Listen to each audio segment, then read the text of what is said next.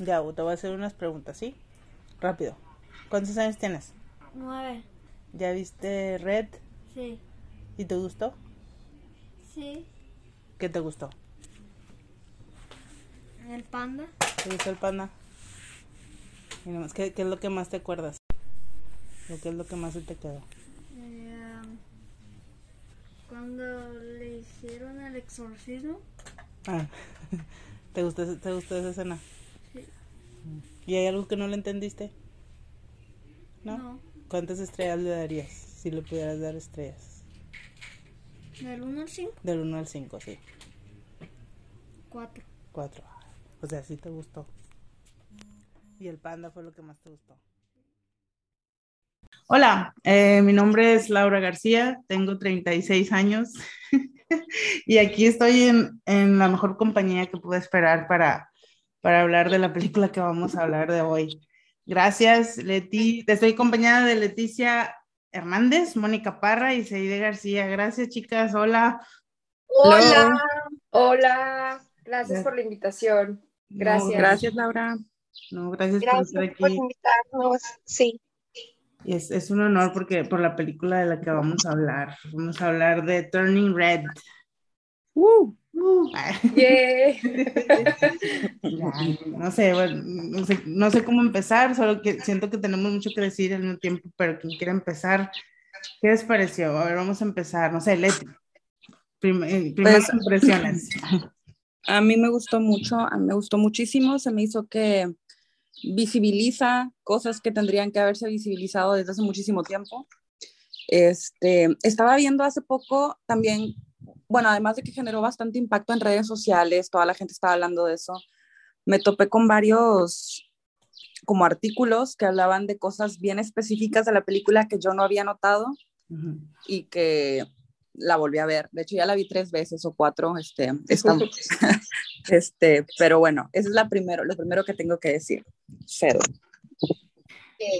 Sí, ¿qué, qué tal? ¿Qué- Yo, fíjate que honestamente llegué a la película por eh, una recomendación que vi en Instagram. Un- en una cuenta de Instagram estaban hablando de un libro que decían iba mucho sobre hablar de los sentimientos de las mujeres y sobre algunos sentimientos que de los que muchas veces no se hablan. Y la chica mencionaba que por esta misma razón también le había gustado mucho la película de Red. Entonces, cuando yo las vi a ustedes, pues les platiqué esto y ustedes fueron quienes empezaron a platicar todas las cosas que les había gustado de la película y me super animé a verla. La vi, me reí muchísimo. Mei Mei, el personaje principal, tiene más, es como de mi generación, porque en el 2002 ella tenía 13 años y yo en el 2002 tenía 12 años. Entonces, y era súper fan de los Backstreet Boys.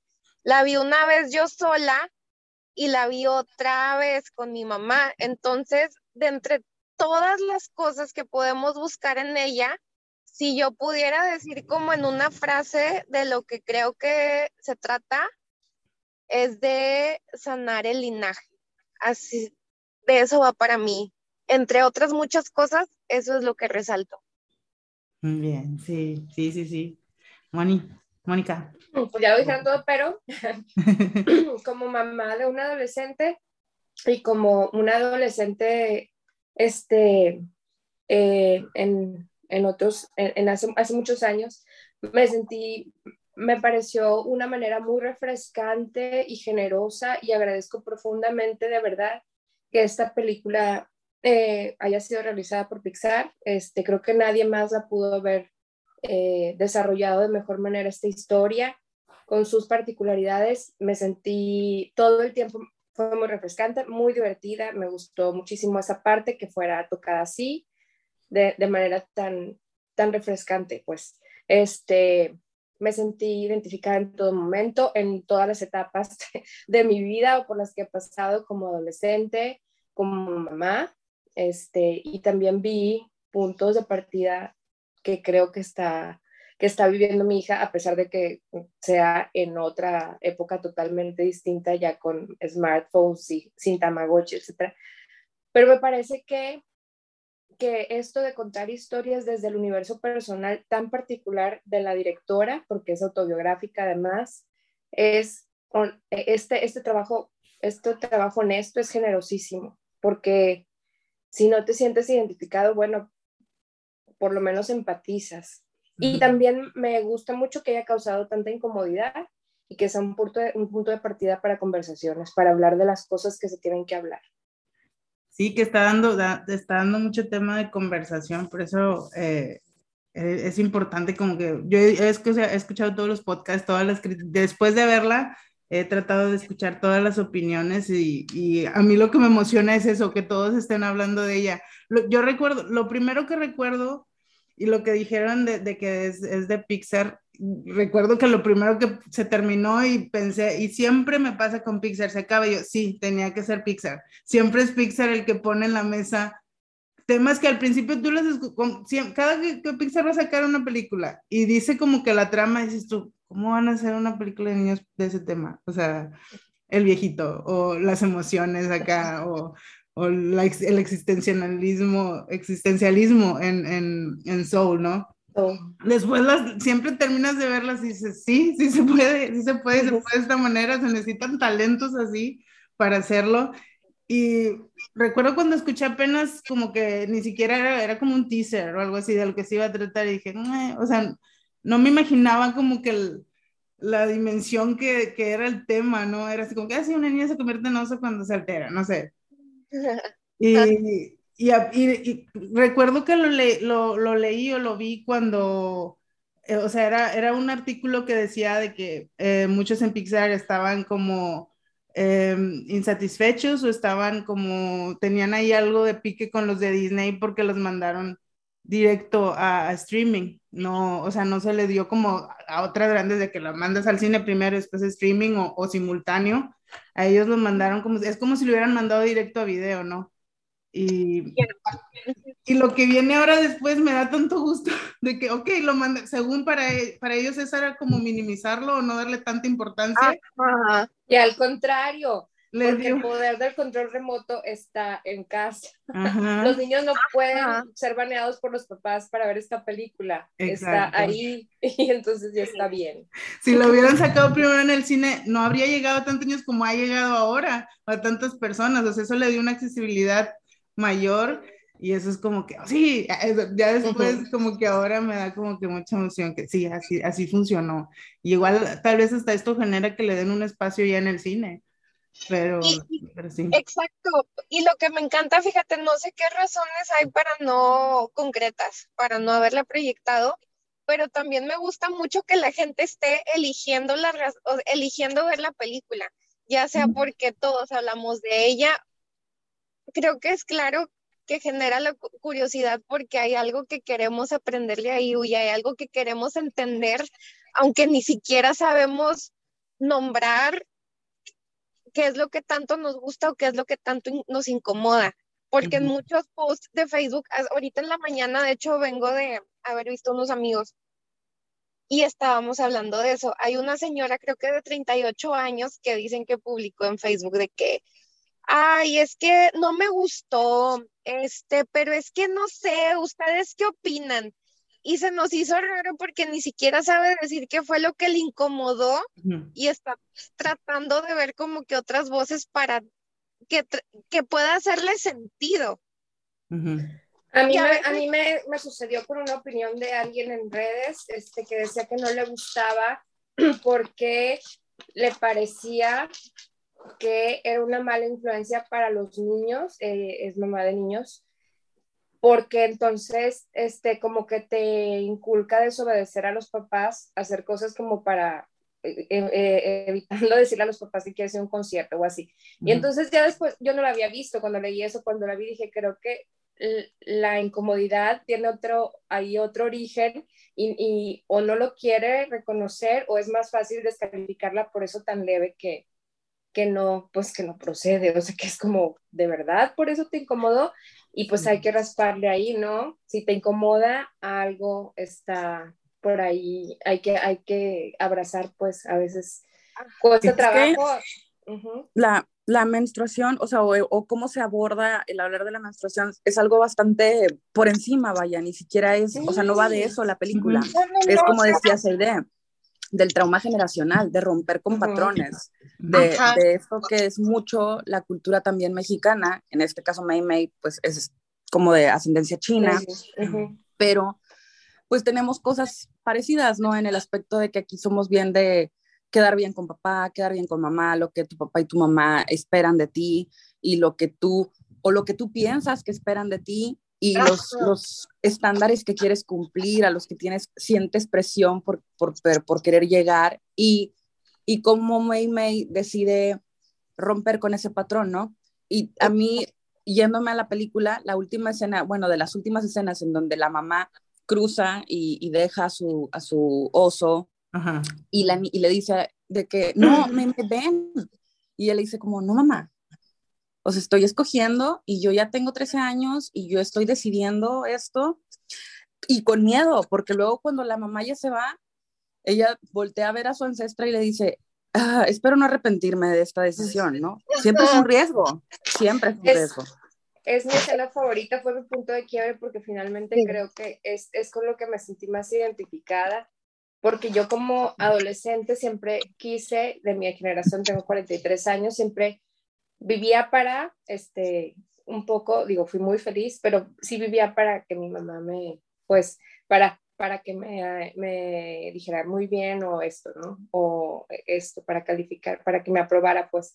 Entonces, siendo madre de una hija hace 13 años, o, o primera, fui mamá por primera vez de una niña, eh, siempre estuvo en mi cabeza el tratar de que ella este, tuviera la libertad de ser, de decir, de etcétera, ¿no? Para ser feliz, independientemente de lo que yo opinara o no.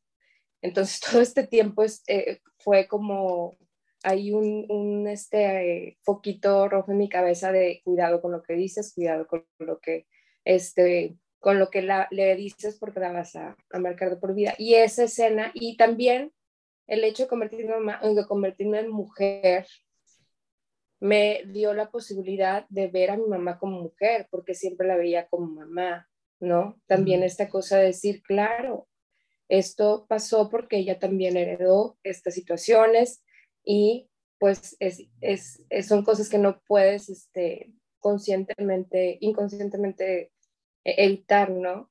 Y agradezco profundamente a la película esta, es, esta paz de decir, claro, sí, o sea, claro, sí, esto fue lo que pasó eh, y por eso me, me sentí tan, tan, no sé, satisfecha o tan agradecida con la película. que pues, y lo, lo, lo- creo que como un factor de genial, otro de los factores geniales de la, de la película, eso que dices que puedes identificarte tú como mamá y como hija, eh, como tú veías a tu mamá y así. Siento que el, el, el contexto en el que lo ponen es una inmigrante que podría, lo que le llaman en Estados Unidos people of color, que son, ahí van todos, ¿no? Todos los que no sean anglosajones, ahí van todos. Que, que es- ahí sí podemos estar de acuerdo que es la cultura blanca eh, norteamericana, ya sea canadiense o, estadounidense, sí, por lo que vemos en las películas o lo que siempre se retrata, lo que por, normalmente se retrata en las películas y, en, y, en, y en, pues no sé, en general en la sociedad, es como que un, un, patrón de, eh, ellos salen de su casa a los 18 años, o sea, son cosas que no son para los latinos y para muchos, para chinos y para que son, eh, que son de otras culturas muy variadas, que es lo que conforma más la cultura ya de, de Estados Unidos, o sea, del mundo, es, hay mucha variedad, eso no aplica, o sea, para, no nos aplica. Y siento que al, abordar esto de inmigrantes, abrió como que las posibilidades más, las, las amplió para todos. Y sin dejar de lado que los anglosajones norteamericanos, que se blancos, que se identifican con, con, otros aspectos, tuvieran también su parte en, en, en algunas cosas. Y, y, siento que es muy importante esa, esa como, ese apego que tenemos por, por lo general los latinos, los orientales o los que son de culturas más conservadoras o que están más basados en la familia y en la tradición y en lo que heredas de eh, ese, ese apego siento que fue como el, el, el núcleo de, de, la historia y lo que hace que te, que te identifiques, no importa de dónde vengas, no importa si eres niña o eres niño, todos, todos eh, conocemos ese, ese, esa como responsabilidad o apego que tienes con, la, con las mamás. Lo que decías de, de, de la experiencia con, con, esta persona que decía de que, ay, te enseña a desobedecer a tus padres. Siento que es como muy, es, es como una visión muy superficial de lo que te puede dejar el arte, no sé.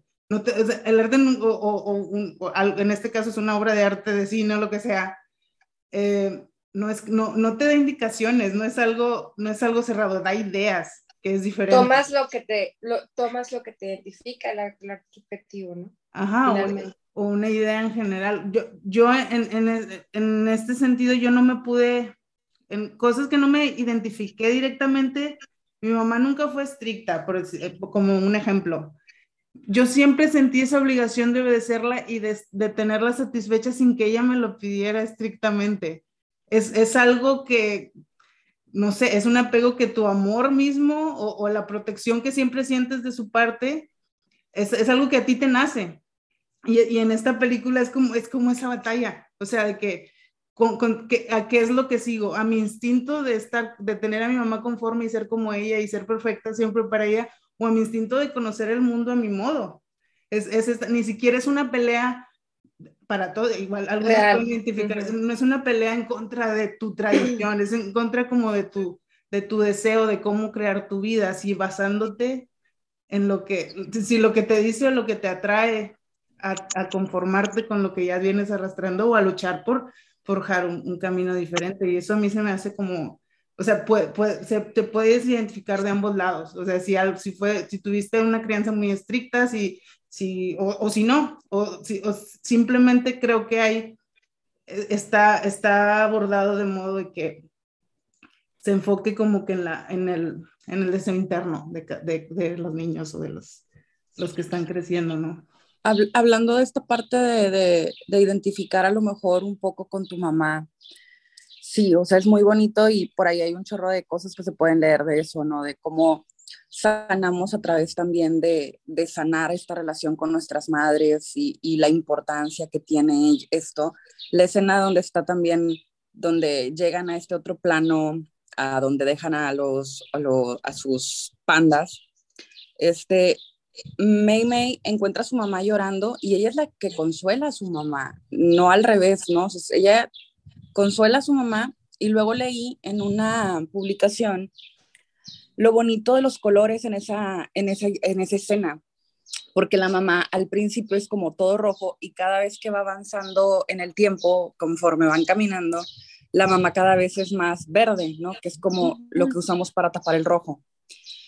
El, incluso para el maquillaje, ¿no? Los granitos, las ojeras y todo eso es como la mamá cada vez por eso es más verde y a medida que avanza, pues incluso su maquillaje, el saco, todo en la mamá es verde, nada más trae su collar rojo, que es esa parte que, que queremos tapar, que, que, sí. que, históricamente las mujeres todo esto de, de, que nuestras emociones, que querer como sellarlo, ¿no? Como, como hacerlo chiquito de alguna forma, porque por alguna razón nos dijeron que, que es mejor así y que y nos hicimos esa idea y pues eso, eso está también muy bonito en cuanto a los colores de, de esa escena. Sí, que tienen un significado y que usa lo cinematográfico ahí como para dejarte, lo que decíamos, ¿no? Lo genial de que los niños, hombres, niñas o niños, eh, de, de cual, lo que sea, lo genial es que hay ideas ahí que no te las tienen que decir, son, son ideas que sí. se van de aceptación y decir, está bien que sientas cosas, son ideas sí. que se les van a quedar y ni cuenta se van a dar. Eso es, eso Está, es sí, que, que, a lo mejor en este momento no entienden, pero uh -huh. después en unos años van a decir, claro, esto, cuando la vuelvan a ver, ¿no? Uh -huh. Que pasa muy seguido. De que depende de que en qué momento de tu vida veas una película, te va generando un, un así, un, un, círculo de ideas bien diferentes, ¿no? Sí, yo también, eso que mencionabas, Laura, sobre que es, esta necesidad de de, de darle gusto a tus papás ya venía implícita. O sea, no, no, me lo tenía que decir, era como, no, esto la va a hacer feliz, esto no la va a hacer feliz, o esto este, está bien o mis papás se van a enojar si hago esto o van a estar contentos si no hago esto. Aunque no te lo dijeran, ya venía implícito con el amor, la protección y, y el hecho de, de estar dentro de la familia. ¿no? Sí, de hecho así También me- empieza- no, perdón. ¿Mm? Perdón, no, dale, dale. No, que de hecho así empieza la película, o sea, desde que empieza ya me, ya me atrapó cuando dice, mis papás, o sea, y lo único que tenía que hacer yo era hacer todo, absolutamente todo lo que me pidieran, o sea, ellos me protegían, me alimentaban, me daban, y eso es algo con lo que yo crecí, no es algo que me tuvo que decir alguien, mira, tus papás los tienes que honrar por esto y esto, es algo que tú, que, o sea, tú lo, tú lo crecías valorándolo o sabiendo esas cosas, no sé si porque somos de países tercermundistas, o sea, que nuestros papás siempre, o sea, siempre hay que salir adelante y que hay que estar tra- trabajando, o sea, sabes de lo que países cuestan. tercermundistas. Tendrá que ver también con esta cosa de las minorías y de estar más juntos y de estar más cercanos porque somos Bueno, minoría. Sí, O sea, sí, en sí. este caso, Es pues, que- eh. Yo siento que es Latinoamérica, es una cosa bien latinoamericana, porque fíjense, estaba pensando en esto, o sea, piensen en Coco, toda la familia querían que fueran zapateros y Miguelito quiso ser músico y este la abuelita no quería que fuera músico porque el abuelito por ser músico la había dejado. O sea, estamos hablando de que desde, desde ahí ya nos venían platicando, bueno, este es Disney Pixar, no creo. Sí, es de O Pixar. sea, ajá. estábamos hablando ya de una como de un tema generacional que se da mucho en Latinoamérica y de que hay alguien que lo rompe, pero en este caso fue un niño. Si hablamos de encanto, creo que Mm. también se habla de las tradiciones familiares, de hacer lo que está pegado a la familia, de cumplir con tu parte y que la, y la persona que es outsider pues se siente o que no tiene a lo mejor en este caso la chica que no tenía los dones del resto de la familia se sentía como fuera de lugar, Excluida. Ujú. excluida. En este caso, a mí se me hizo bien bonito porque en la mañana, en la mañana les digo que ahorita estaba con unos amigos porque estábamos haciendo, hoy que grabamos este podcast es domingo 20 de marzo y a las 10.33 de la mañana comenzó el equinoccio de primavera. Entonces, estábamos haciendo como una práctica de yoga en la mañana y estábamos hablando como del balance entre tu lado oscuro y tu lado luminoso. Y creo que coincidimos en que, por ejemplo, esta vestiecilla en la que se convertía Mei Mei es como todas nuestras generaciones antepasadas. Por ejemplo, no sé, si alguien iba al psicólogo era como que se susurraba de que es que Está loca. Está loca. Es que tiene pedos. sí, sí, sí. Entonces, todas estas cosas se reprimían, como en la película se ve que se reprimían en pulseritas y en cosas. Ahora nosotros, bueno, no digo todos, ¿verdad? Pero Mei al menos como que asumió quererse quedar con su vestiecilla, así como a lo mejor muchas veces nosotros también asumimos que no siempre estamos de buen humor, que no siempre somos unas personas nobles, que a veces somos personas bien culeras, güey. O sea, que a veces somos personas que explotan, explosivas. Y no nos podemos quedar ahí tampoco. O sea, es importante hablar de nuestras emociones, es importante hablar de las cosas que nos enojan y por qué nos enojan. Es importante no reprimirlos y tratar de sanarlos, porque si no los dejamos salir como Mei Mei dejó salir a su pandita rojo, nunca vamos a, a sanarlas. O sea, tenemos que aprender a lo mejor como que no nos autodestruyan, aunque no destruyan a alguien más, pero finalmente esas vestiecillas son también parte de nosotros y no las podemos negar. Por eso tiene sentido que el panda de la mamá era un pinche monstruo increíble. Grandísimo. Porque. totalmente reprimido. La mamá sí. Y fíjate, esto está bien interesante, que somos generaciones diferentes. Siempre hemos tenido este pequeño enriquecimiento, Mónica, Seide y yo. Que Mónica está en sus 40, yo estoy en mis 30, Seide pues es casi, casi en sus 20. ¿Está todavía en 29 o ya estás en 30? Acabo de entrar a los 30. Todavía Bueno. cuenta veintitantos. Pero estamos así como abarcamos. Y todo, todas tenemos una experiencia a lo mejor un tanto diferente en, en cuanto a lo generacional. Yo también, o sea, no era como que viviera en una casa muy estricta ni nada por lo parecido, pero aún así, y les platicaba la vez pasada, que las grandes decisiones de mi vida se basaron en lo que yo pensaba que mi papá quería o que mi papá aceptaba. Digo, en mi caso no era mi mamá porque mi mamá no estaba, mi mamá falleció cuando yo era chica, pero aplica de la misma forma, ¿no? Como el querer complacer a, a alguien, pensar en alguien más antes que en ti. Y Sí. que después, al paso del tiempo, volteando para atrás, piensas como, güey, pues pude no haber hecho esto y hubiera estado bien, o pude haber hecho esto otro y hubiera estado mejor, pero en ese momento te limitó de cierta forma, sin que nadie te limitara, o sea, la limitante estaba acá Sí. y, y no nos habíamos dado cuenta. Entonces sí está muy padre que hable de eso, que, que, los, que los niños y las niñas sepan que, porque los niños también lo pasan, o sea, de manera diferente, por Exacto. supuesto, pero también hay expectativas para ellos. Entonces también no tenemos que estar viviendo en base a las expectativas de alguien más. Ujú. Sí, está padre que menciones eso, como lo que mencionas ahí, lo de las emociones. ¿No creen, ahorita todavía todos, por, por que siempre va a haber retractores, que siento que se están enfocando mucho en que se llama red, que se llama turning red y lo de lo rojo. Sí, hay algo ahí de la menstruación que es muy importante porque es el principio de la pubertad, pero ¿no creen que lo que más va en el mensaje de que si aceptas a tu, a tu panda o no es aceptar tus emociones? Siento que va más hacia las emociones que la, lo- el, el monstruo rojo son las emociones. Por Sí. eso que sí puede ser más universal. Porque se, que hay los detractores de que Ay, es demasiado específico, que es una niña de 13 años, que si lo fuera que tiene, ¿verdad? Pero siento que va más allá. Esto, esto, esto se, se aplica donde sea, como dice Leti, es a, a los niños o a las niñas todos tenemos que llenar, o lo que decías tú, ok, yo no, yo no me, yo no me reflejo con la mamá, es con el papá, o sea, es, es de que todos cier- en, cierto, de- en ciertos aspectos, todos hay manera de que te ganches ahí con Totalmente aceptar el, el panda rojo son las emociones, las porque emociones. Ya hablábamos de la menstruación, no es como que tengas opción, no es como que digas, chinga, no, no quiero que me baje. O sea, no hay opción, nos baja y ya nos baja, o sea, eso pasa porque pasa y es algo natural y está bien, y, y tampoco tendría por qué ser un tabú, como dices, Laura, tampoco, si fuera de eso, no tendría por qué estar mal, porque es algo que nos pasa a todas las mujeres en todo el mundo, con- de todas las razas y de todos los estratos sociales, y, y nunca también se habla de eso casi en ninguna película, casi en ninguna caricatura, casi en, es como invisibilizar un proceso natural que ocurre todo el tiempo, todos los días, todos los meses. Ajá.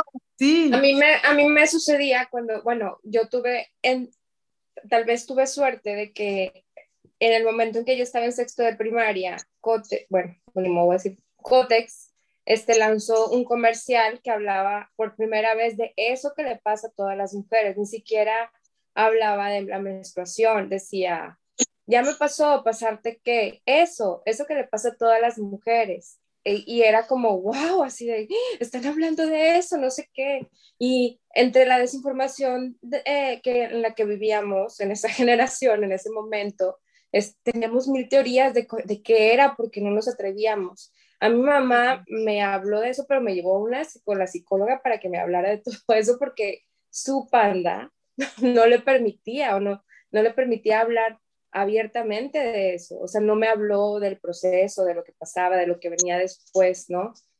Y recuerdo perfecto que mi primera menstruación fue como, ay, me asusté, puede ser así como, ya sabía, ya me había dado la información, ella no me, me la podía dar directamente, pero... Y, y la verdad, pues lo recuerdo así como con nostalgia padre, no así de, ay, traumática, o no, para nada, al contrario. Pero Ajá. siento que soy muy, af- o, o- o que soy muy afortunada porque en el momento en que a mi hija le sucedió, yo pude sentarme con ella y de, y de hecho ya lo habíamos hablado antes y ya había información en la escuela y ya había información en redes, o sea, ya lo sabía, pues cuando yo me senté a hablar con ella, así como eh, este, este ritual, ¿no? Que, en el que yo había pensado desde hace mucho tiempo, ya estaba todo dicho. Y también eso creo que, que pues se agradece porque finalmente estamos evolucionando y la posibilidad de que ella pueda tener ya, tomar decisiones, que ha tomado decisiones importantes en su, eh, a su corta edad, en este periodo de tiempo también me da como mucha tranquilidad, ¿no? Este, mi panda rojo ya está suelto. Tal vez no, no lo dejé salir a, a esa edad, lo dejé salir como a los 29. Sí, yo también lo dejé salir muy tarde, pero lo dejé salir y, y abrazo a mi panda y lo amo profundamente y va a estar ahí conmigo para el resto de mi vida, le guste a quien le guste, ¿verdad? Este, y eso también me hizo sentir muy bien. Este, eso, llenó mi corazón. La película llenó mi corazón en muchos aspectos, pero esta cosa de aceptarme decir, sí, claro, yo aquí, aquí está mi panda y lo, lo dejo salir muy seguido a veces. De no avergonzarte, porque hasta, hasta en los tiempos que son ahora, o sea, es algo todavía para muchas y, y para toda la sociedad es algo como que se debe ocultar. Me, me, me, gustaba mucho la escena cuando la, que va la mamá y le lleva sus toallas, cuando ella explota, o sea, me, me gustaba como esa, esa parte cuando se convertía en un panda olía feo. Uh -huh. ¡Ew! Porque es lo, o sea, ahí sí veía yo mucha alegoría ahí a la menstruación, porque así lo tratan, la mayoría de que, ay, qué asco, como si no todo el mundo fuera al baño, como si, o sea, son cosas, son expresiones del cuerpo, pero cuando se trata de la menstruación es de que, Ew, no me hables de eso, los, algunos hombres ni siquiera quieren mencionarlo, y, y no sé, me, me, encantó como lo, como, o sea, no sé, siento que eso cuando todos dicen así como que, uh, es como te sientes, bueno, al menos a mí sí me tocó la generación de que me, me avergonzaba y de que mi mamá me habló nada más a mí cuando me pasó. Yo recuerdo exactamente cuando me pasó porque estaba con mis primos viendo la tele, fui al baño, me pasó, mi mamá me llevó así, mi mamá no me había dado la plática, o sea, bueno, no recuerdo, no le recuerdo exactamente que me lo hubiera dado antes, pero en ese momento como que volvió, ah, sí, Laura, porque recuérdate que es y lo otro, y entonces me dijo muchas cosas como tradicionales de, y no debes de comer limón, ni, ni picante, no sé qué, y yo así de que, ni mascar chicle, algo así me dijo, ella va a decir que no, pero sí me dijo eso. Yo no entonces, sabía esas cosas. No, yo le he dicho a otras amigas y dicen, no, a mí no me dijeron eso. Bueno, mi ella no información, pero sí me lo dijo. Sí. Órale es que no sé si la verdad no, no, me acuerdo si me dijo qué pasaba, o sea, qué pasaba. Oye, pero yo te dijeron algo, yo, a mí cuando, cuando a mí me pasó, mi mamá nada más fue como, ah, pues es que ahora ya eres una señorita, entonces ya eres una mujer, y pues este, aquí están las toallas sanitarias. Y yo en ese tiempo hacía gimnasia, gimnasia y en el gimnasio donde yo iba, este, íbamos a competencias, etcétera. Entonces era como entrenábamos en leotardo y hacíamos, pues obviamente, ruedas de carro, hacíamos viga, barras, los aparatos, ¿no? Y yo disfrutaba mucho la gimnasia, era algo que a mí me gustaba. Y recuerdo que todavía como seguía yendo a la gimnasia y tuve como mi primer periodo yendo a gimnasia. Y yo fui a la gimnasia, y esto es la primera vez que lo cuento. Fui esa vez a la gimnasia y no había toallas sanitarias y yo no sabía cómo decirle a mi mamá como, oye, no hay toallas sanitarias, este, necesito toallas sanitarias. Y en el, con el leotardo, pues no podía usar toallas sanitarias, ¿no? Entonces, yo traía papel higiénico y así me fui a la gimnasia a hacer ruedas de carro y acrobacias. Y pedía permiso para ir al baño cada 15 minutos. Ay, güey. Y mis maestros como que, what the fuck, ¿tienes diarrea o qué pedo? Y yo no podía decir, o sea, y obviamente lo que pasó después de eso fue que ya no fui a la gimnasia. Decidí que pues ya no, ya no quería hacer gimnasia.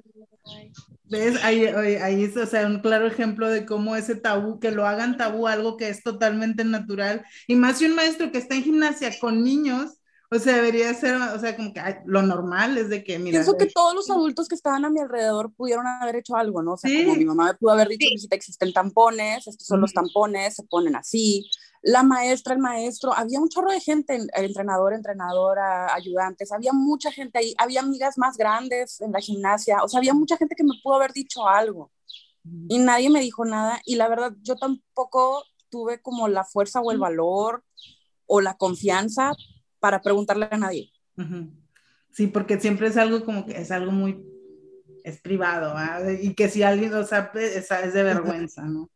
Pues, y también yo creo que hay varias cosas, por ejemplo, uno, siento que nos daba, nos daba lo mejor, digo, creo que en mi caso fue diferente, yo ya sentí que hubo mucha más apertura. Okay. En, en mi caso yo ya sabía exactamente lo que me iba a pasar, pero por ejemplo es una, tenemos más opciones, o sea, hay tampones, hay copas, y a mucha gente, incluso chavas, se les hace difícil hablar estos otros métodos, como que todavía causa incomodidad. Y también una cosa es de que, güey, o sea, con ganas que es- te sentías con energía de seguir haciendo ejercicio, se puede, se vale, hay herramientas que te pueden ayudar, pero creo que también se vale cuando te sientes mal y decir, sabes que hoy me quiero dar el day off porque siento que me están dando patadas en el vientre y siento que parezco manguera, güey. O sea, se vale. No sé. Sí, sí, sí. Porque es algo Ya. físico al final de cuentas, es algo biológico. Eso, esa es otra cosa, otra cosa positiva de la, de la película, que, que normalice hablar de esto, como lo dije en un principio, cosas que tendrían que estar bien normalizadas, porque luego también si lo piensas, ¿en qué película hablan, hablan abiertamente de, de menstruación? O se muestra alguna escena en donde ocurra algo referente a la menstruación. Simplemente que Casi cuando le ninguna. lleva las toallas. Casi nunca, en ningún lado ves una escena así, ni en películas, eh, ni en películas en donde ah, tienen mucho contenido sexual, por ejemplo, es como, güey, o sea, también debería de haber algo ahí, pues es como muchas veces, es como, ah, estoy terminando de menstruar, no, no puedo, o, o- o me, o me está bajando, no puedo, o algo que tuviera, que dijera algo al respecto. Y te voy a decir algo, los únicos dos libros en los que hasta el momento yo he visto que hablan de la menstruación son de Guillermo Arriaga, son de un hombre. En El Salvaje y en Salvar el Fuego, Guillermo menciona este una situación de una mujer que menstrua en Salvar el Fuego y en El Salvaje también otra cosa, como un texto. Pero se me hace chistoso, digo, fue un hombre el que Creo que yo recuerdo que en Infomaniac también había ahí una escena Ah. donde ella menstruaba, pero bueno, siempre se va por el lado este, ¿no? Sí, Este, la sí. cosa de la- del objeto sexual. Entonces, este, pues sí, a mí también me gustó mucho la visibilización de las minorías sin tener que cumplir un, una cuota de, de, de, raza. Este, ay, tengo que poner a alguien afroamericano para que ya sea inclusivo. Y no, a- había niños con parches este, diabéticos, ahí se genera también eh, muy sutilmente, porque yo no me di cuenta al, al primer vistazo, este, que una de las niñas es transgénero, y lo descubrí porque me fui en un hilo de Twitter después de verla y fui a dar con la hoja de cast de que decía, o alguien, alguien decía, fui a dar con esta hoja donde efectivamente está hablando de que se solicita a una niña transexual de 14 años para hacer la voz de fulanita, ¿no? Y, Miriam, el- ¿no? Miriam, Miriam, y, este, y eso también se agradece y que sea tan sutil y que sea tan, tan lindo, ¿no? Tan, Es un ejemplo exacto de cuando algo no se siente forzado. exactamente. orgánico, Exacto. así es, es, es el ambiente natural donde está. El guardia también es, es este, el guardia de la escuela. Es, Sí, es, Ah, es que no solo es, es, del- o sea, es, es una religión muy específica, los Sikh, algo así se llama, los Ajá. Sikh, Ándale. los. Ujú. Ajá. Y, Yo pero- pensé que no- era ¿Cómo? latina, pero no, es coreana, ¿Quién? Abby. Ah, sí. Abby, es que- sí, sí, sí. Lo Así sentimos es bien, y yo también pensaba que era latina, de, de- es esta cosa de, Como que era fogosa o algo así. era fogosa esta cosa de así como, yo decía Es también, una coreana pensaba. muy latina. muy Ajá. impetuosa, sí. Oye, ay, qué Ay. ¿Eh? No, dime. También agradezco y que ha sido un homenaje al anime, esta cosa de los, de cómo manejaron este, bueno, Los ella era directora, yo vi después un, el documental de cómo lo hicieron, que no tenía nada que ver con el cómo lo hicieron de otras muchas películas, porque era como documentaron el proceso creativo de, la- este grupo de mujeres súper talentosísimas de, de, de Pixar que trabajaron además en pandemia, en condiciones extraordinarias, este, vía Zoom, y que generaron este producto tan, tan generoso y tan honesto y tan emotivo, ¿no? Sin ni siquiera haber estado juntas mucho Ándale, sí. Que en muchos Sí. casos se pudo haber visto como notado esos limitantes que tenían de que, y no, pues se notó que no estaban, pero no, está todo tan bien fundido como si lo hubieran hecho juntas en una casa. Ujú, Digo, y el trabajar así también es como un acto de rebeldía, ujú. de encontrar la manera frente a toda costa. Fíjate que ahorita que mencionas los Sikhs, hay un, yo me fijé mucho, por ejemplo, en toda esta herencia como oriental, religiosa. Por ejemplo, se, se me hizo muy lindo cuando estaban tratando de, eh, de volver a meter la vestilla de la mamá al amuleto, que las abuelitas estaban cantando y luego las amiguitas empezaron a cantar la otra canción y antes habían dicho de que no importa que sea lo que canten, este, Tu abuela es muy tradicional, sí. Oye, esa es otra parte bien padre de la película, Ay, sí. el- la amistad que se hace tan fuerte en, al- en, en esa etapa, en esa etapa, los 13, 14, 15 años. No sé, yo con mis amigas de la secundaria prepa, todavía nos hablamos y, y no nos vemos. De hecho, la, somos, no sé, seis y las seis vivimos en ciudades diferentes. Sí. Todos vivimos aquí, todas las demás no. Y cada que hablamos es como si back in time, o sea, la misma confianza, la misma, fue y todas con vida diferente, todas con metas diferentes y en diferentes momentos de nuestra vida, pero es el mismo clic, o sea, es una conexión que se hace, creo yo, para toda la vida. Son Ajá. amistades para toda la vida. Estábamos las unas para las otras. Ujú. Sí. También algo muy bonito. Esta teoría que de que las amigas te salvan, ¿no? Sí, es bien chistoso porque digo, igual yo también las amigas que hice de la secundaria siguen siendo como mis amigas más cercanas ahorita. Y justo también me identifiqué un chorro, de hecho es la amiga de la que vengo de ver ahorita en la mañana, porque muchos de nuestros momentos más importantes de amistad han sido conciertos.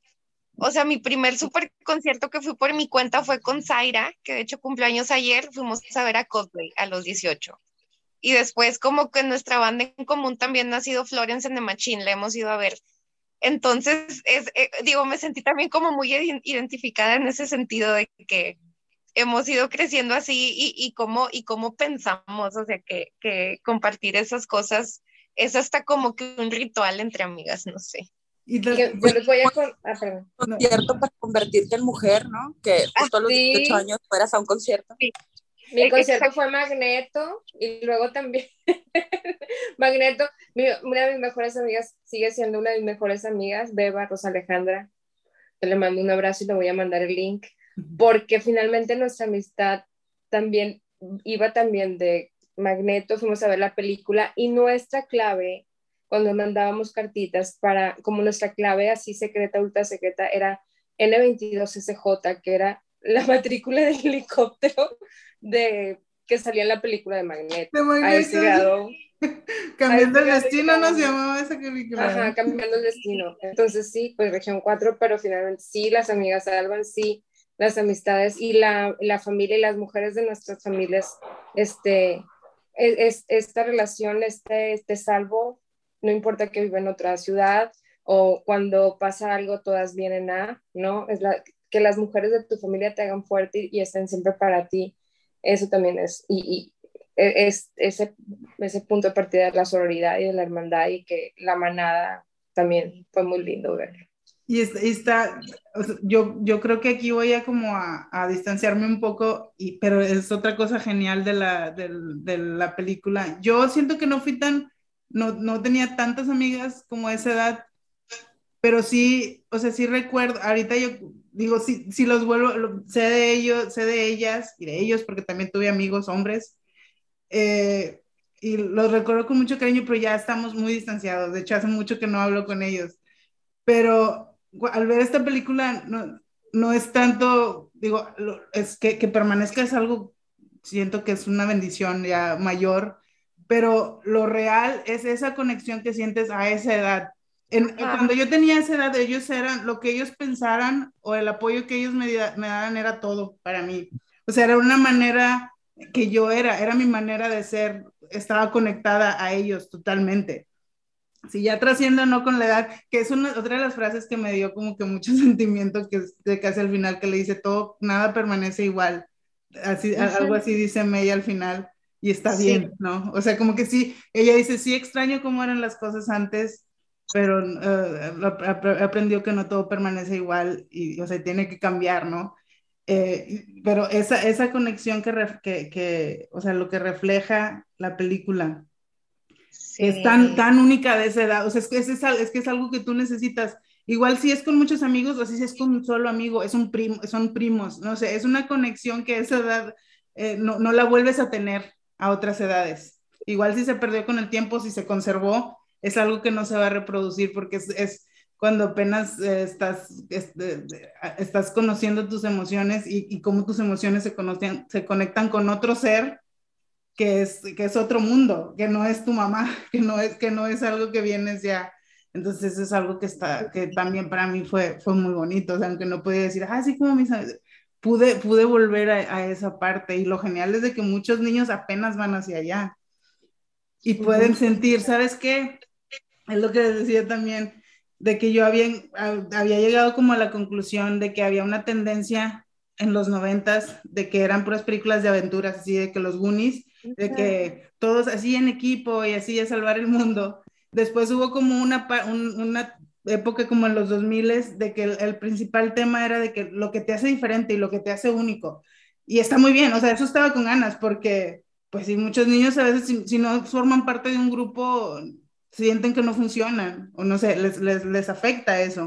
Y está bien como que esa tendencia que se hizo de que tú eres único y diferente y tú puedes, o sea, con, con tu unidad, ¿no? Pero después fue demasiado y siento que esa película vuelve a traer eso de que el conectar con, con otras personas. Ajá. Y, y, y, todos los, todo el grupo de amigas de May son muy diferentes. Tienen un gusto en, en, en, en común por la banda que les gusta, pero de carácter son muy diferentes. Una es más reservada, la otra es como que sarcástica, la otra es así como que explosiva. May es como la perfecta o la niña y, la, y, y, y Miriam, no sé, cada quien tiene su característica. No quiere decir que no, que no puedan tener una conexión, le da como que cada, también las niñas que son populares no son malas en esta película, no son malas, es nada más, son, son populares, o son las que son populares y ya. Y eso, eso también me gustó, este, esa, esa como, no sé. Eh, Ajá, que no fueran así como que le sangroncitas, pues. Sí, o sea, el estereotipo que te venden en, en Hollywood. Sí, el, el, estereotipo norte, bueno, siempre digo norteamericano blanco, pero pues es que sí. es el, lo que siempre te muestran, sí. ¿no? Sí, ay, ¿saben qué también dame las cositas del pelo de Stacy, de la niña que salía? Las, como los que eran como piojitos. Maripositas en el cabello. ah, porque no, eran no, ah, las maripositas, sí, sí. Los tamagotchis, ¿no? Que al final, los tamagotchis, la chica de la de Tyler, ¿eh? En lugar, en lugar de, de tenerlo en, en, un dije o en un broche, al, algo muerto, ahora sus pandas quedaron en un tamagotchi, que ah, es, cierto, sí, es cierto. algo que ya está más activo y ya lo tienes que alimentar, o sea, ya sí, tienen esta conciencia ahí el panda y que es un vivo hasta cierto punto y ya no es un objeto inanimado, ¿no? Que puedes o sea, como guardar y esconder y no acordarte de él nunca, ¿no? Me explotó la cabeza Leti con este Sí, yo tampoco lo había pensado. Y Qué sí Dude, es, es, que sí es cierto, es, es que también es como que la mamá de Mei Mei como que la cuidaba tanto porque no quería que su pandita se convirtiera en su panda, o sea. Como ella, sí. O ella, qué loco. Este, fíjate que ahorita que iba a decir algo de los Six, tiene sentido. Hay una en, en la en las creencias de los Sikhs, que tengo mucho todavía por aprender, pero es un, una religión hinduista que llama mucho mi atención y he tratado de leer mucho sobre ella. De hecho, el símbolo de los Sikhs se parece al de los rebeldes de Star Wars, pero bueno, ese es otro tema. Dicen que cuando una mujer se sana y puede destruir sus patrones, puede sanar siete generaciones antes y siete generaciones después que ella. Wow a las mujeres que salen en la película son siete. O sea, desde Sun Ji, la mamá de Mei Mei, su abuelita, sus tías y sus primas son siete. Y a mí también me explotó la cabeza porque ella fue la rebelde que se atrevió como a, a quedarse con su pandita y pues. Sí, sí, es cierto. Qué bonito pensar eso, qué, qué bonito pensar eso, que puedes estar sanando siete generaciones. Sí, no Digo, siendo, siendo, bien optimista, ¿verdad? sí. Y pensando que estoy sanando patrones, ¿verdad? Que la verdad es que habrá días en que lo sano y hay días en que, lo, en que no. No hay días en que siento que sí, tengo a mi panda libre y soy, me siento libre. Ayer que estábamos en esta cena y estábamos platicando, Sí. eh, con Damián y así. Dije, oye, qué padre que, que yo dije un día, quiero hacer teatro. Y empecé a hacer teatro ya grande, sin que nadie me dijera ven, sin que en mi escuela dieran clases, sin que nadie que yo conociera hiciera teatro. Y lo empecé a hacer y es algo que no he dejado de hacer por más de 15 años. Y digo, qué padre. Ahí sentí como, ah, mi panda, que no lo hiciera o que era peligroso hacerlo o que bla. Y hay días en que me despierto y quiero estar cumpliendo estándares absurdos de, de la sociedad, de, de la familia, de- que, que la verdad es difícil llegar a ellos y, y me siento mal por no hacerlo. Y entonces mi panda está encerrado. Y, y siento que también es así, ¿no? Por días. En donde que, podemos que estar. justo queda como, me- por eso May May tenía así como de que me voy a arrepentir, o sea, es algo que tú, tú decides y siempre, o sea, nunca vas a decir si era la decisión correcta, pero el simplemente como haber tomado El hecho, el hecho de fluir con tu, con tu instinto, esta intuición del- que nos han colgado toda la vida y que dices que tenemos, y es real, y, y el escuchar tus deseos es, es bien difícil, es súper difícil y creo que el 90% de las mujeres, sí, yo estoy escuchando, sí, sí, claro, y no estamos hablando por nosotras mismas, estamos hablando por patrones que ya llevamos este, aprendiendo o que traemos a cuestas de, desde hace siglos y siglos, pero Sí. esos pequeños momentos de rebeldía o esos pequeños momentos de, de realmente ser honestas con nosotras mismas y decir, esto es lo que quiero o esto no quiero, son los que creo que son esos puntos de luz que nos, nos sanan este, en tomar las decisiones,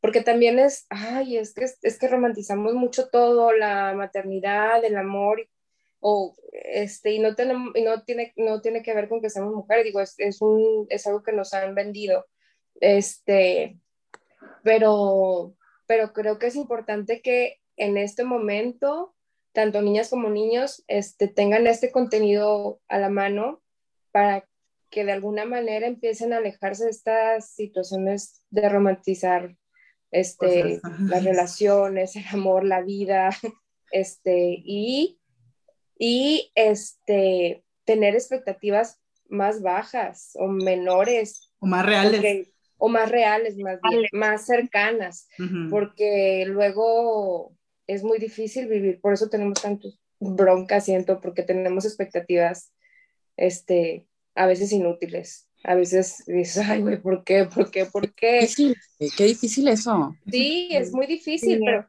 pero en la medida que nosotras, o, o que el cine, o que el mundo en general visibilice que no tienes que hacer esto, que no tienes a lo mejor que casarte, que no quieres que a lo mejor tener hijos, o que no tienes que, que seguir estos patrones de vida, también es muy, creo que les hacemos más ligera la vida a los que vienen, a las que vienen sobre todo, porque como mujer tenemos que ser buenas, este, bueno, primero damas, ¿no? Esta cosa de, ay, de ser una dama, de ser una buena madre, de ser una buena esposa, de ser una buena ciudadana y luego, pues ya, puede ser mujer. De siempre No. De trabajar, cuando hablan como de, de siempre estar en control en tus emociones, pero eso de estar en control de tus emociones es, es de aguantártelas, no de, no de convivir con ellas. ¿Va? No de gestionarlas Sí, exacto. correctamente, como, como debes gestionar una emoción. Pero esta- es, es como les comentaba también la vez pasada, es como yo veo a mi hija y es como ella, Amanda es bien extrovertida, este, tiene una forma de ser así medio explosiva, pero ella trata de agradar, ¿no? Creo que es como naturaleza también de nosotras. Y es como, mamá, este, yo soy obediente. Y es como, pero no tienes que ser, no tienes que ser tan obediente. Y luego es como, güey, es muy difícil para mí encontrar un equilibrio y puedo, o sea, tengo esa imagen así súper grabada también de que yo peleándome con mi mamá, mi mamá diciéndome como, no, o sea, no te juntes con fulanita, no es una buena amistad, este, no es una buena muchacha, etcétera. Y yo diciéndole a mi mamá, yo, mi yo de 13 años o 12 años, tú no vas a escoger mis amistades. Y mi papá, creo, creo que fue la primera vez que vi a mi papá orgulloso, o se lo pude ver en la cara. La primera vez que mi papá estuvo orgulloso de mí fue esa vez que yo volteé y le dije a mi mamá, tú no vas a escoger mis amistades.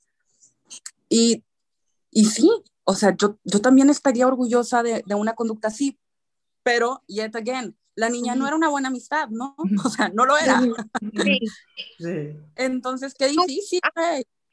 Es bien difícil, güey, porque creo que aquí también tenemos que hablar de asumir las consecuencias de dejar salir a tu pandita, güey. O sea, ok, quieres ser así, dale, pero, o sea, asume que puedes también hacer daño y que por ser así, o sea, no todos te van a querer, güey. Ujú. Y tampoco pasa nada si no todos te quieren. O, Ujú. o no, o sea, o asumir las consecuencias de que a lo mejor hiciste algo cuando dejaste salir el panda así como que descontroladamente, es como que, Sí. güey, o sea, autogestión otra vez. Un gran poder conlleva una gran responsabilidad. Exacto. O sea, es como dice Leti, no, tú no vas a escoger mis amistades. Ah, entonces yo estoy asumiendo que yo tengo la responsabilidad para escoger amistades buenas o escoger esta amistad y que no me influencie en una manera como Sí. Negativo. tal. Ajá. Qué, qué bonito, güey. Al final también en esta escena en donde todas pasan por el umbral y se deshacen de su panda y Mei Mei y la mamá tienen esta conversación de, no, sí, vente, no, no me voy. Y le dice, es que tengo miedo de que nuestra relación ya no sea igual, de, de que este hecho ya no podamos Yo también tengo miedo, o sea, las dos también aceptan que tienen ese miedo y que es algo que podría pasar Ajá. O sea, esa consecuencia, ¿no? Va a haber una consecuencia. Tú vas a decir, me quedo con mi panda, me lo quedo, así cuando dice cuando se enoja y se va al concierto de que me lo voy a quedar. Así, Sí. Bueno, va a haber una consecuencia y a lo mejor si no logran gestionar esas emociones correctamente, la mamá y Mei Mei, pues pudiera ser que se alejaran Ujú. en algún punto después. sí. Sí, ahorita que estaban, no sé qué me lo recordó, ah, me lo recordó cuando estaban diciendo, Mónica, lo de, lo de que, que, que tú, que, ay, perdí, perdí la idea, pero estaba pensando yo en lo que le dejamos a los niños, a- a- como que las expectativas que hay para las mujeres, pero también en esta película lo que se da muy bien es el, también el retratar la parte masculina, el papá. Me gustó mucho cómo, re- cómo retrataron al papá de eh, también decir, o sea, no tienes que llenar, o sea, eh, si se, eh, yo vi el, el, la- el- el- el personaje del papá, no sé si por ser hombre y porque a los hombres, por lo regular, no digo que a todos, no digo que a todos, pero por lo regular se les permite más mostrar los, los, las emociones fuertes, porque también se les reprimen las que se hacen como, las que se catalogan como emociones demasiado femeninas, ¿verdad? Pero a ellos se les, se les permite más como que si estás enojado, mu- muéstralo, eso es lo que te hace hombre, ¿no? Golpea la pared y, y se, o sea, se, les, se les permite más como estas emociones de eh, fuertes. No sé si por eso el papá aquí en esta película está retratado como alguien que está más en control de sus emociones. Era como que el, el que el pacificador, el que nivelaba, el que, el que se iba así como que a lo calmado, está bien o no, era como que estaba más en, en armonía, no sé. El- Estaba conectado con sus sentimientos. Ujú. O sea, y de lado a los hombres, eso está padre también. También el niño, el niño que, que molestaba a Mei Mei y que Sí. luego resulta ser un Fort, Fort Towner y que ella que también eres un Fort Towner y el de que, ah, no, déjenme, pero o sea, el niño también era fan de una boy band. Sí, y no, sí, tiene- sí. o sea, no pasa nada. no tenía nada de malo, no lo hacía, no, no lo definía de ningún modo, él podía seguir siendo él Ah. y ser fan de, de y, y- y lo aceptan, lo aceptan rápidamente, no es así como que lo hacen en su- Y le dan una bandita para pertenecer a al club, sí, al círculo. social. Fue muy lindo. Sí. Ahorita, ahorita que lo recuerdo, estaba, estoy todavía arrepintiéndome porque voy a cambiar esa calificación. Puse en, en Letterboxd, le puse tres estrellas y media. Unos minutos después que terminé de verla, porque, me, porque como que mi cerebro dijo, ah, ¿sabes a quién me recuerda? A Brave, a Valiente. Este, este, esta plot ya lo he visto antes y, y, me, y lo recordé porque la terminé de ver, la terminé de ver así de que está hermosa. Le escribí a mi mejor amiga y le iba, y le iba a decir, ¿te acuerdas? ¿Sabes a quién al, pensar en ella me acordé que a las dos nos había gustado mucho Brave, porque lo que la hacía para nosotros que se distinguiera era esa, esa, ese enfoque que ponía mucho en la relación de mamá e hija. En, en Brave también, si se acuerdan, se convierte en oso, la mamá, y es- es es- esas son las similitudes. Y Brave, pues es de, Disney nada más, creo. No, no recuerdo si es de Pixar, creo que sí, sí es, de, nada más de Disney, ¿verdad? Que Entonces, Disney, igual que Coco. como de que eso negativamente dije, ay, bueno, le voy a quitar poquitas estrellitas porque no es totalmente original, pero sí, en todo lo demás sí, sí es muy original porque, porque, ah, quería hablar de Ray porque es como que, Ray fue como que el empujoncito o, o- o fue como que un destello y, y Turning Red es como que ya la de esta generación. En esta tu generación- cara. Sí, así. Aquí está, porque ya somos esta generación. Yo, yo nunca he creído que el cine, no, no creo que, la, que la, la sociedad se refleja lo que te muestra el cine, nunca. El, el cine es un reflejo de lo que es la sociedad ahorita. Y todos los que están de detractores de que no, es que están tratando de imponer lo que sea, no, es que así es, nada más. Porque les es. está costando que el mundo está cambiando. Así es, porque no quieren aceptarlo y esto es lo que está mostrando Turning Red. Esta es la primera generación que se permite sentir, que se nos permite sentir cosas. Y yo me apunto, aunque yo ya soy un poco, soy como una generación atrás, pero eh, sí, el que, el, el que ya, te, ya puedas decir, esto me ofende, esto me ofende y me hace sentir mal, Ujú. quiero que lo sepas. Lo vas a seguir haciendo, que vas a seguir haciendo lo que tú quieras, pero me ofende. El- simplemente el hecho de que puedas decir las cosas que estás sintiendo, eso es una cosa revolucionaria. Y esta es la primera generación, o sea, yo me, me imagino siendo una niña de 13 años como tenía Mónica, así como de que este, es el, mu- o sea, este mundo me va a permi- permitir sentir lo que siento. Y eso, Ajá. y, y, y, y, no avergonzarme de lo que soy, de lo que es natural en mí. Imagínate cuántas gimnastas, ay, me- no puedo dejar de pensar en la gimnasia de Leti.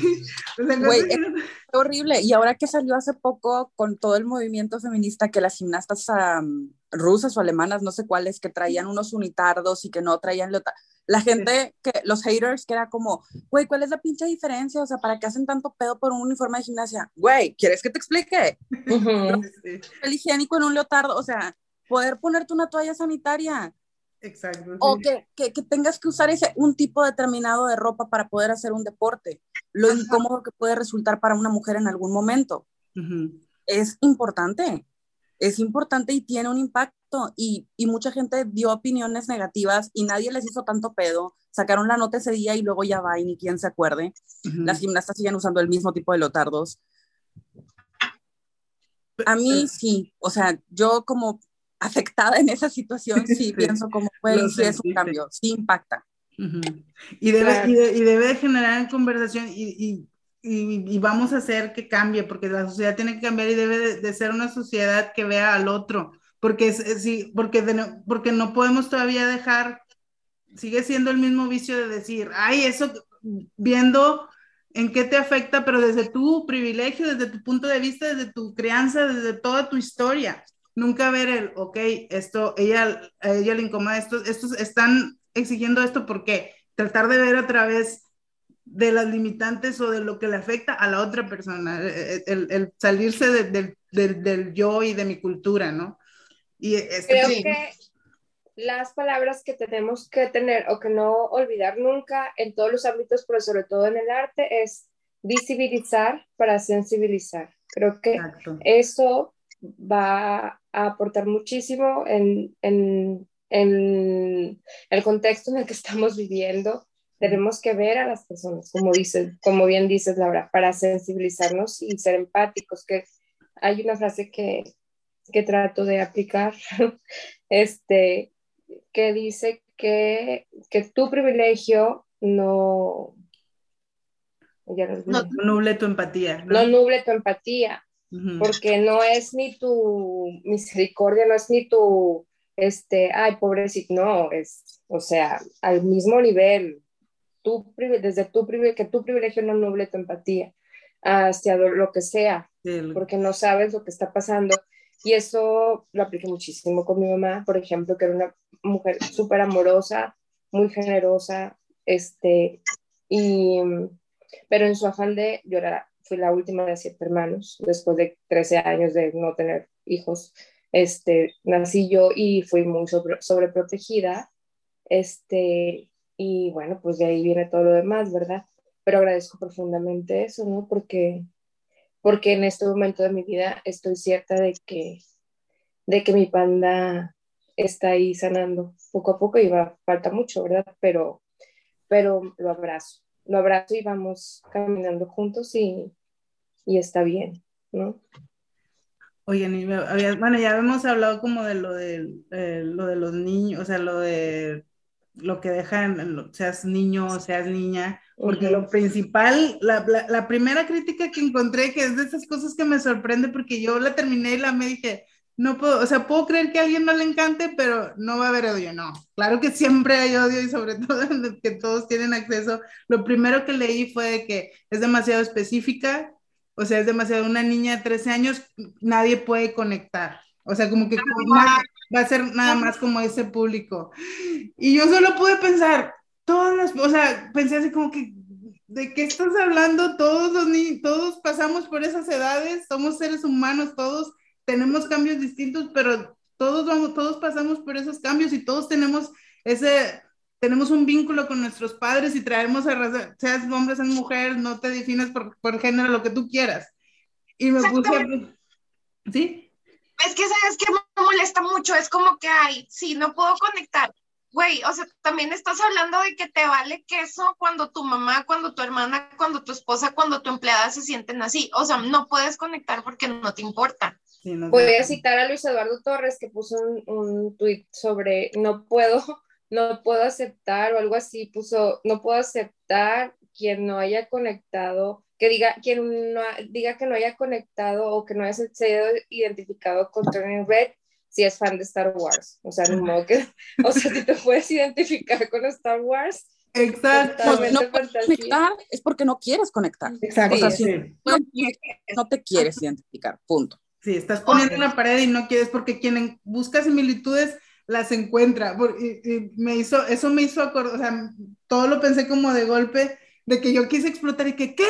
Toda mi vida he tenido que adaptarme a un personaje masculino porque es lo que, o sea, a Batman, yo siempre quise ser Batman, me puse a hacer como que listas de que nuestra pandilla, de que es una pandilla de niños, es de mis películas de la infancia más entrañables, que yo me, y, a lo mejor no lo hacía inconscientemente, pero es de que siempre he podido conectar, aunque sea niño, ok, esto, en esto yo conecto con él, en esto yo me parezco, yo era el Power Ranger azul, que era hombre, o sea, siempre hemos, ¿por qué? Aquí sí voy a hacer específicamente, porque es mayoría, las mujeres siempre hemos tenido que buscar, hasta ahora que hemos tenido más visibilidad de, de autoras y de, de, de, famosas o, o, personas in, influenciables o que, que pude, pudieron haber tenido una influencia, mujeres, porque antes no se hablaba de ellas, no estaban en los libros de la escuela, no te hablaban de autoras famosas, de químicas, de, se, borraron, es, es, una realidad, no, no es algo que hemos inventado. Yo no crecí en la escuela escuchando hablar eh,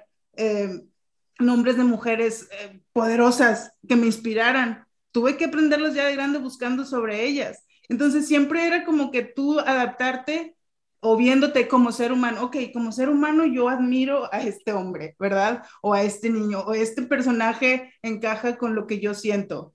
Siempre pudimos encontrar similitudes siendo mujeres con, con personajes masculinos, que es lo que nos daba la mayoría del entretenimiento, eran los protagonistas de nuestras caricaturas, porque si eran mujeres, eran princesas, eran, que, te, que eran hermosas y eso era lo que les daba valor, ¿no? Si yo quería... Ajá si yo buscaba otra cosa o, o, o, buscaba algo que me definiera como persona, tenía que buscar un personaje masculino con el que conectar. Entonces eso me hizo explotar y decir, ¿por qué no puedes tú hacerlo con una película? con una película. Entonces eso, no sé, fue, fue mi explosión. Todo el mundo. Tiene todo el sentido del mundo y comparto tu, tu indignación en ese, en ese aspecto. O sea, no Mi puede figura ser masculina era He-Man. Sí, o sea, y nadie nunca se le dice que no puedo conectar con esto porque es hombre, no, o sea, es como ver al ser humano, o sea, ver, ay, le admiraba a He-Man esto, que tenía ese poder, o, que era, o a este otro que era, ah, bueno, yo era el Power Ranger, la verdad, porque como que me lo, siempre mis hermanos, es que tú eres la inteligente, y yo, sí es cierto, yo soy Billy, sí es cierto, yo soy, sí. eres como que el nerd, ¿no? Eso Fíjate. es lo que veías, veías la esencia del personaje, tenías que ver la esencia del personaje. Aparte de todo eso, yo creo que hay otra cosa.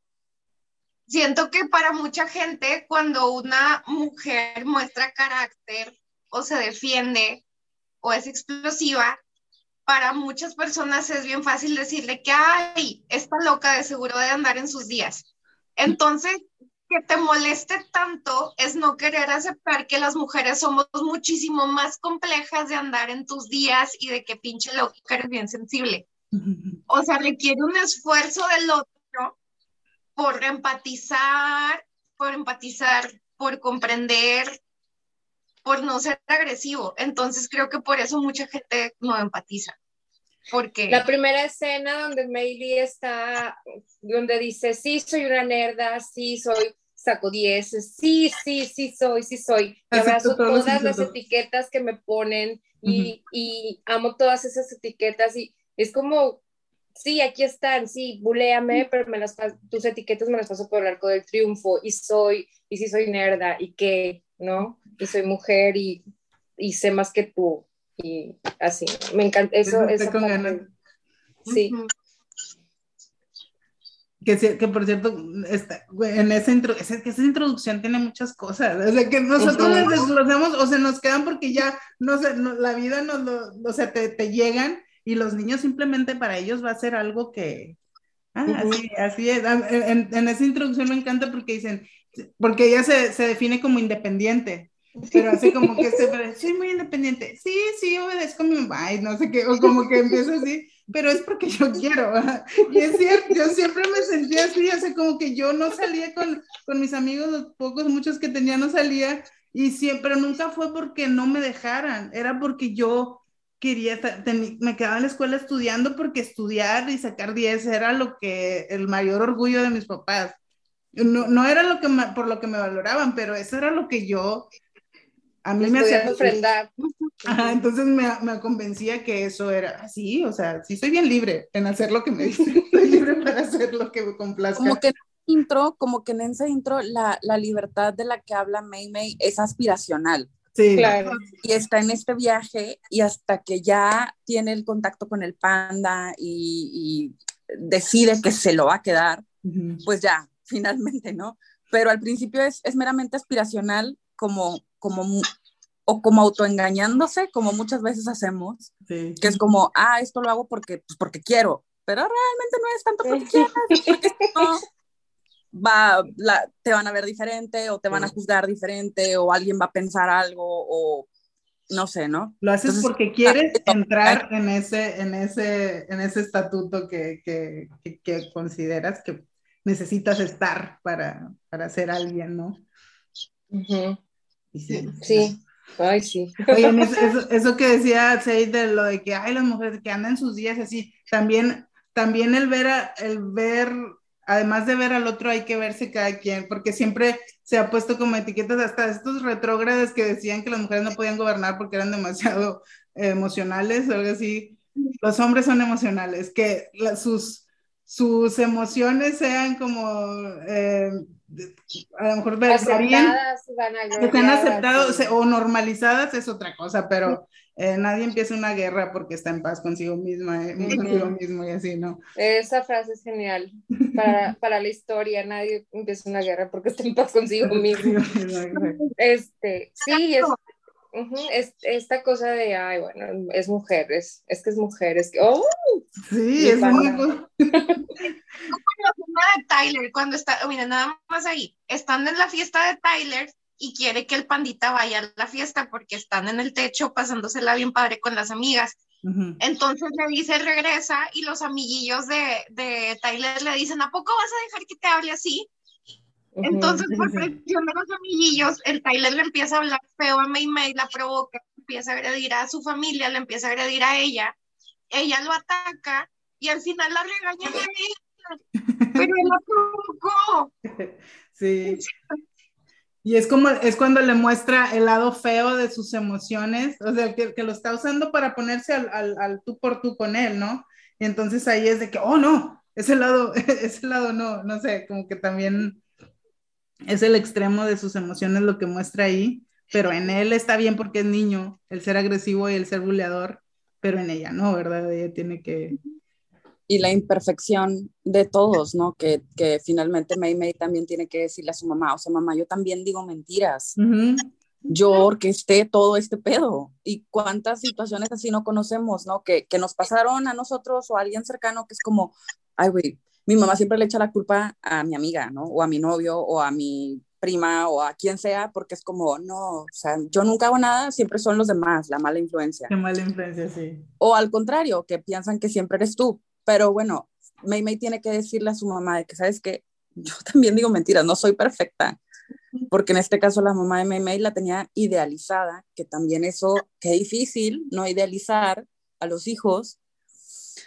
Pero Claro. finalmente son imperfectos porque pues son personas igual que tú y que todos y van a tener defectos, ¿no? Y qué difícil esta parte igual.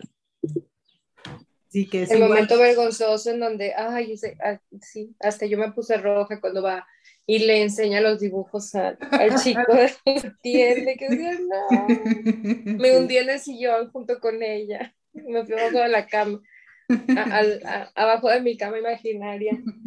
Así lo no, así lo sentí en cámara lenta, así como si Ujú. estuviera pasando eternamente. Y esa aceptación de, esta, esta aceptación sutil o este dejo sutil de aceptar las emociones, la- el, el, el despertar sexual de, de Mei Lee en ese momento cuando está dibujando y decir, ¿por qué me siento Sí. así? ¿Por qué me siento así? Y, eh, también fue, fue muy sutil y, y aplaudo mucho que también se tocara ese tema, porque ese es el más profundo, es el que está enterrado en el último este espacio de tu patio, ¿no? Así, el cómo vas a sentir esas cosas, eso es, los hombres sí pueden, ¿no? Los, Exacto. los hombres sí, los hombres sí, y se, y se van a gloria ese momento del despertar sexual de los hombres, y sí, claro, ya está. Hay gente retrógrada que está, llevó a sus hijos para que el despertar sexual fuera con prostitutas, y entonces la mujer no, porque ¿cómo? No, no, no, una damita, es una damita, una damita, y todas estas, es, es, estas o estos conceptos que nos han enseñado, me, me, gustó mucho que también se abordara esa, de esa manera tan hermosa. Y que se, que se hable, se, es, es una manera de hablar de lo sexual como debe de ser, no, no, no, como, no haciéndolo así como de que, ay, como... Eh, sucio. Como algo, sí, algo sucio, exacto. El despertar del sol es, es, algo tan inocente como la atracción, una atracción que ni siquiera es algo de que ay, es nada más la, la, química funcionando y es totalmente natural y no tiene por qué ser eh, biológico. Sí, y, y es, es, par, es, parte, este como, siento que esta, esto es parte de una cultura que para la que es totalmente natural ver, ver, uh, ver violencia y sangre en la televisión, pero no veas, no veas una escena eh, de sexo, uh -huh. porque eso, eso sí se, digo, debe tener cada quien a su edad, pero sí siento que siempre, siempre he pensado que hay algo ahí mal si al, al, niño no lo dejas ver escenas que sean como, como de besos o algo, pero sí puede estar jugando Call of Duty, no sé, donde estás matando uh -huh. gente, o sea, la violencia se naturaliza y, y, cosas tan naturales como es el despertar sexual, se, se, y sobre todo de las mujeres, porque es muy, es muy cierto lo que tú dices, o sea, es como que el, es como si nunca, igual que la menstruación, no, no pasa, es como si no existiera, porque está... está tengo deseo. Sí, no como si, exacto. Y aquí es, no. este es el inicio del, del, deseo, o sea, es justo la edad del inicio del deseo, de todos los niveles, este es como que la, la chispita y la, la retratan perfecto. Es claro. una muy tierna, creo que todo eso lo retrata de una manera muy tierna, de hecho también en la escena en donde... Eh, Mei Mei se enoja la primera vez que llega a la escuela ya con el panda y le sale cola, le sale, le, se le brota la cola, ¿no? Sí, y hacen sí. una toma en donde se ven las piernitas de Mei Mei y el borde de su falda y como ella está caminando así como medio rarito como de un lado, me pareció bien tierno porque también es, o sea, pienso que tiene ahí como algo de, de cómo caminas cuando te está bajando, traes la sí. toalla, estás como, te da el bajón, sientes el bajón acá de ¡Ah, la madre, y vas que para, o sea, que no se me note, que no sí, se me note, ¿no? Uh -huh. Ella que no se le notara la cola, pero pues es esta misma cosa, se me hizo muy tierna, la toma de las piernitas. Sí, es cierto, uh -huh. sí, sí, también tenía de eso. Y sí, retrata la incomodidad porque todo, o sea, cuando te empieza a crecer todo, de, o sea, te crecen cosas que no están ahí, pues sí, es una incomodidad y, y, y, sí, justo como que en el lenguaje corporal, como dices, del personaje, ahí se... Hasta gorro no, se pone, pues, porque no ah, quiere esconder todo. Por el cabello, sí. Sí, entonces no le dimos defecto. Podemos llegar a esa conclusión. Estaba tratando de pensar en algún defecto. ¿Eh? Diez de Sí. Diez de- Esas tres y media eran cinco estrellas, lo siento, voy a corregir ese error. Voy a corregir, yo eh, voy a intentar, porque en algunas cosas también que vi dos veces, luego ya digo, ay, no, fui muy, fui muy severa. Sí. Yo no Sí. las califico. ¿Eh? Yo no las califico. No las calificas. Eso también es sabio. Yo sí. Sí, yo, yo porque como que tengo que tener como una, un registro de todo, por eso lo hago, pero Como apenas estoy aprendiendo a usar la app. sí, yo también. De hecho, yo tampoco las califico, fíjate. Pero creo que eso es por mi falta de compromiso, como que luego siento que me puede pasar esto que te pasó a ti, que luego quiero, voy a querer cambiar la calificación. Entonces, Ah, mismo motivo por el cual no me hago tatuajes. Me falta el cambiar de también. opinión. ¿verdad? Sí, yo es también. Pues bueno, ¿Será parte de nuestra generación? No, que, que no. no somos tan definitivas, Ah, no. maybe. maybe. No, Pero bueno, no sé, pues, llegamos a que se, que se era de otra generación y ella dice que no las califica, entonces, Pues yo me tatué bueno, yo también. Pero- y no le dije a nadie y fue como un acto de rebeldía. Y By the way, ¿qué- ¿cuándo te hiciste un tatuaje? ¿Qué te tatuaste? Güey, hace tres años o dos. Pero ya sabe tu mamá, porque qué tal si escucha esto y... ah, ¿Ya sabe tu mamá? Mamá, si estás escuchando esto, te quiero mucho. Pero me acuerdo que, que, fíjense qué chistoso, cuando me fui a tatuar, de hecho, sí, tenía como varios años pensándolo y una vez dije así como que tengo que hacerlo antes de que cumpla 28, cuando tenga 27 tiene que suceder porque es la edad, es la edad del rock. Entonces no le dije a nadie porque sentí que me iban a querer hacer cambiar de opinión y llegué a la casa y fue como que mamá me tatué. Pero eres esta cosa así de que yo no le quise decir antes porque sé que siento que no me iba a decir que no, pero a lo mejor me iba a decir que lo pensara y el que lo pensara me iba a hacer no querer hacerlo porque sentía que le iba a decepcionar. Entonces tomé la decisión de que se enojara un poquito en vez de, o sea, yo pensar en, ¿sabes? O sea, pero asumí quisiera la cambiarlo. consecuencia. Sí. o sea, asumí la consecuencia de dejar salir a mi panda de que, güey, ya sé que se va a enojar, pero chinga, ni Sí. modo. Ok. Que a lo mejor lo, me, lo correcto hubiera sido como decirle antes y no, y tomar una decisión responsable de que, ok, como quiera lo voy a hacer, y así tal vez no se hubiera enojado, pero la chambita era mía, como de hacer ese brinquito, ¿sabes? No, pero yo, No yo hice lo, yo hice lo mismo que tú. Yo me decía a mí, creo que los tatuajes que tengo es lo único que mi mamá desaprueba de mí. No sé si decirlo orgullosamente o no orgullosamente, pero esa vez sí, sí tuve que ir. La primera vez que me hice uno tuve que escuchar a mi panda y decir, sé que te vas a decepcionar mucho, pero sé, que se te va a pasar. Es, es, mi, es mi panda y voy a seguirlo, no sé. Ajá. Pero sí, eso es, sí.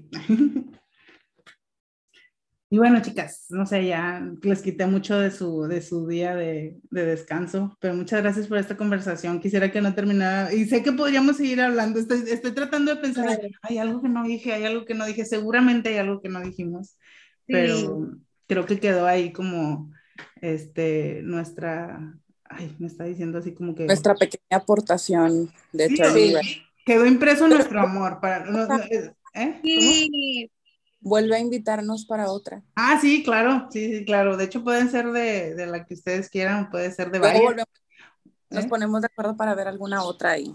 Vean por favor este Fresh. Fresh, Es ah, muy sí, feminista. de esa podemos hablar, sí. Yo sí le encontré efectos a, a Fresh, por eso no le puse tanta Sí. calificación, pero eso está con ganas. Podemos hablar de qué, qué nos gustó, qué no nos gustó.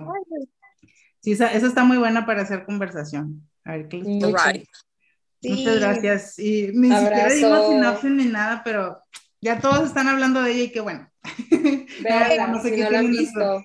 Tiene Y cuatro. si alguien está escuchando y vio algo que nosotros no vimos, coméntenos. Y si no les gustó, díganos por qué no les gustó también. Sí, vamos, vamos a tratar de ver con, eh, vamos a, la- va- sí tengo que confesarles que hoy vamos a tener que procesar si es válida o no la razón de su, de su, de que, les de que no les gustó, porque yo siento que hay razones válidas y hay Sí. otras demasiado superficiales, que esas, no, mm, ya cuando que puedes identificar, si es esa la razón, eh, lo siento, no puedo, no En nuestra cúpula del poder los vamos a juzgar. Ah.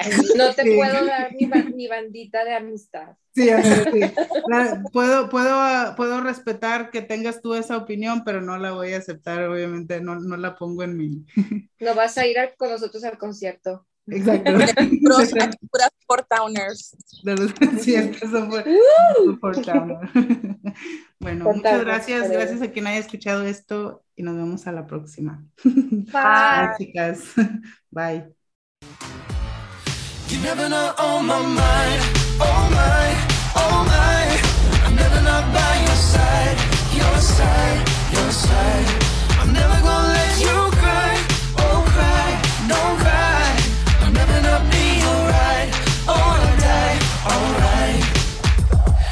Let's call it what it is, it's a masterpiece. Got a whole lot of love for them cities.